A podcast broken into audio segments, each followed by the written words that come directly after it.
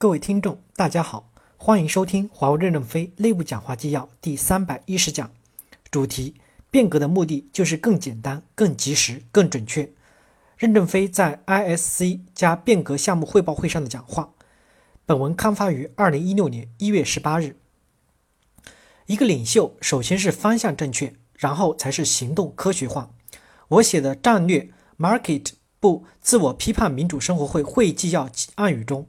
最后一句话，高级干部热衷于抓事务性工作，什么事都不放手、不授权，这是不是他搞不明白方向是什么的表现？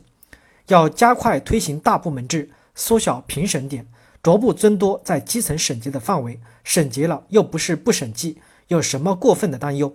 代表处以利润为中心运作，拥有一定的指挥权。随着权力下放到代表处，代表处作战平台在一段时间会暂时变大。